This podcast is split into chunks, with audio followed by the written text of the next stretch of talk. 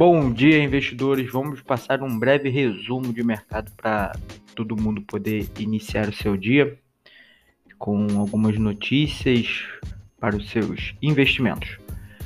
Vamos iniciar com um disclaimer padrão aqui, que esse podcast ele tem um objetivo único educacional, sendo assim, os tópicos que vão ser comentados aqui não configuram nenhum tipo de recomendação de investimento, tanto compra ou venda de ativos imobiliários, é somente a minha opinião pessoal a respeito do mercado financeiro.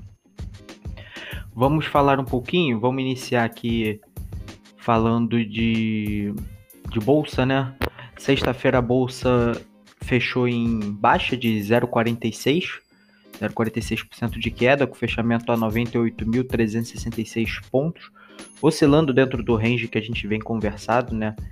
É, esse range aí de pelo menos 98 a 106, 105 mil pontos. Tá dentro do esperado. É, alguns setores, como o setor financeiro, tem que dar uma decolada para a bolsa poder é, destoar. Tem muita gente entrando vendida, shorteando bolsa para poder tentar surfar essas altas dos IPOs.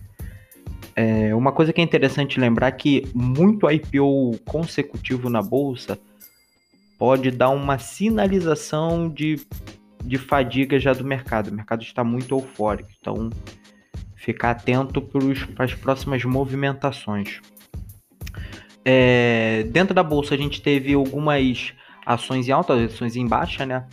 É, foram 70, 70, das 77 ações, 66, 62, desculpa, 62 ficaram em baixa, 13 ficaram em alta e duas no 0 a 0, duas neutras. Das ações que ficaram em altas, a gente teve a Vale com 5.8% de alta, Bradespar com 4.3, Siderúrgica Nacional 4%, Pão de Açúcar e Natura um pouco abaixo de 4%. Das nossas maiores baixas, a gente teve Cielo com 4,3 de baixa, IRB Brasil com 4,1, Intermédica com 3,7, sendo seguida por Hiper e Qualicorp.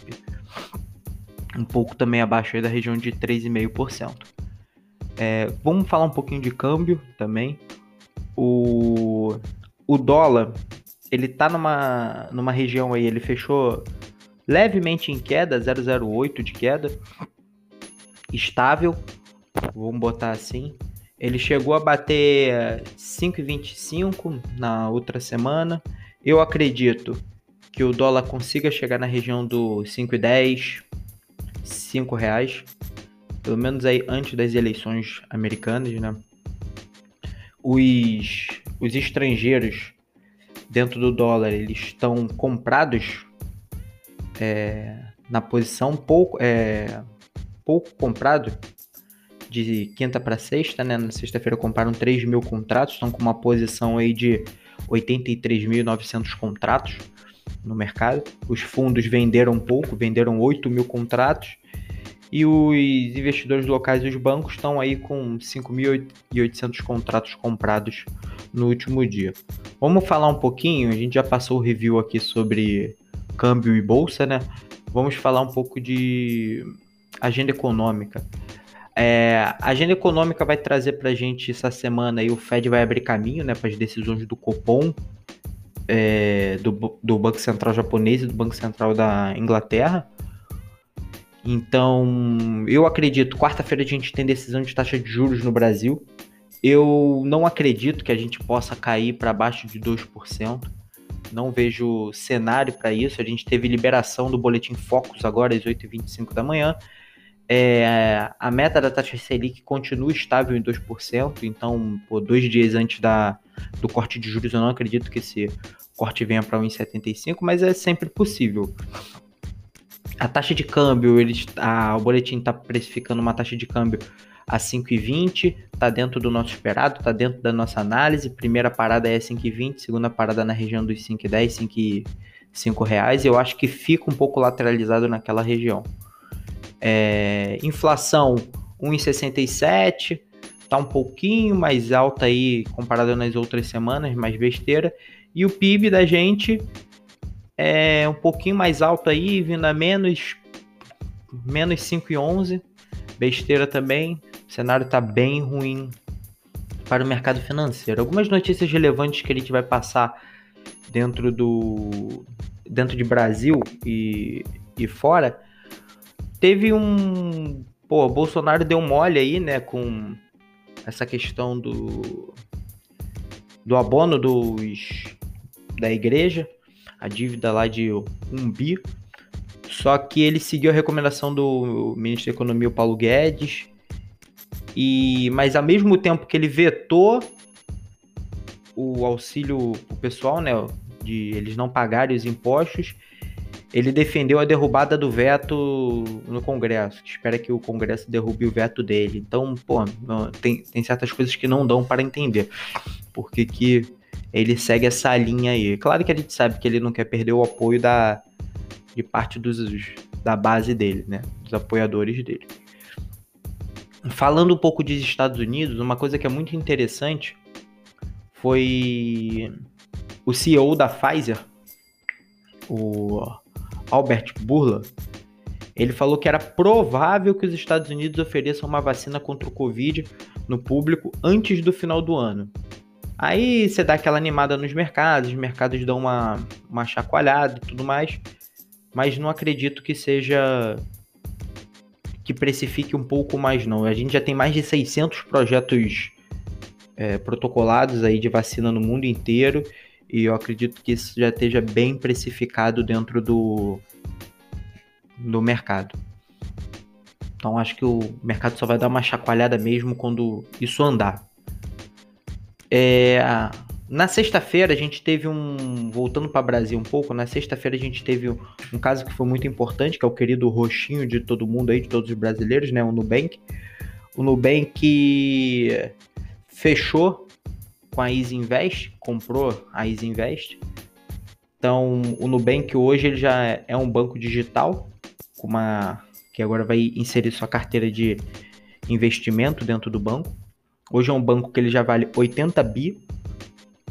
Há perspectivas no mercado que um pouco mais para frente, coisa de um ano, dois anos, se ele continuar com essa perspectiva de crescimento que ele tem, que ele tem vindo, uma fintech, né? É, Especula-se que dentro de um ano, dois anos, o banco pode estar valendo mais do que o Bradesco, de repente mais do que a XP, e começar a brigar para cima do Itaú. Vamos ver aí como é que as coisas vão vão andar. A gente, o que fica, o que fica muito complicado de entender é como é que o, os grandes bancos é, deixam uma startup criar e se transformar um monstro que, que ela está se transformando. Lembrando que os bancos eles começam a absorver o, as empresas menores, né? Conforme a necessidade deles, que é o que acontece com o Bradesco junto com a Ágora, que é a plataforma de investimento, o Itaú que tem aí, é sócio majoritário hoje da XP, detendo aí 49%, a partir de 2021, 2022, não sei direito falar, é, parece que ele pode chegar até 60% de propriedade dentro da XP. Então vamos ver os próximos episódios. Eu acredito que o setor bancário ele tem que decolar a partir de janeiro, principalmente, porque vai ser liberado aí de recompra de ações pelos controladores, vão, vai ser liberado o pagamento de dividendo e tudo mais. Então eu acredito que os bancos decolem com esse cenário. Falando um pouco de, de cenário macro, Brasil, eu continuo com a minha perspectiva, diminuir um pouco a, o otimismo em cima das commodities por conta da eleição, porque pós-eleição aí pode dar uma briga entre Estados Unidos e China. Tá um, o assunto está um pouco no limbo, mas a gente não pode tirar essa essa aposta aí, porque o Trump ganhando a eleição ele vai voltar a bater na China com certeza. Ele está um pouco quieto nesse momento para não perder capital político dele em meio a essa briga, mas eu acredito que se o Trump perdeu, o mercado vai azedar.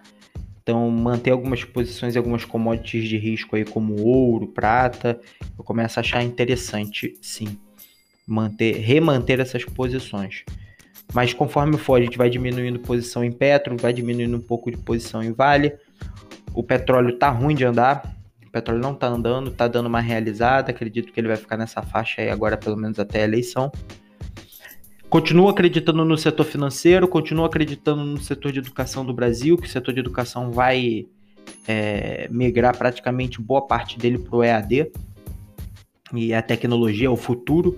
Então, essa é a perspectiva que eu tô dentro do mercado. E acredito que o varejo é a grande aposta, como eu venho falando desde dezembro do ano passado, desde dezembro de 2019, o varejo é a grande aposta desse ano. O que me preocupa dentro do varejo, apesar de a, quando você pega a questão de consumo, as empresas de varejo estão arrebentando de vender no, no e-commerce. Tudo que bota, os caras transformam em dinheiro. O problema é, você vai manter estoque para Black Friday. Então, a Black Friday vai eu acho que vai ser um pode ser um problema que impacte aí no balanço do quarto trimestre. No mais, eu são essas as visões. Hoje foi o nosso primeiro podcast aqui, vamos ver como é que vão saindo. A intenção é a gente estar tá fazendo esse podcast pelo menos aí de segunda a quinta. É, na parte da noite a gente vai fazer um, um review bem mais rápido, aqui o podcast está demorando em torno de 11 a 12 minutos, vamos tentar trazer ele um pouco mais rápido é, tentar baixar ele aí para 6, 7 minutos. É, e na parte da noite a gente vai fazer um review de como fechou os mercados, mas mais focado para as ações. Não falar muito de notícia e focar mais nas ações que a gente acompanha, que gira em torno ali entre 20 e 25 ações que estão dentro do nosso portfólio. Ok? No mais, é isso. Agradeço pela, pela companhia nessa manhã. Caso vocês queiram, comente com os amigos, compartilhem, que a gente tem muita informação aqui para crescer e agregar para todo mundo, tá ok? No mais é isso, bons negócios, boas operações e bons estudos.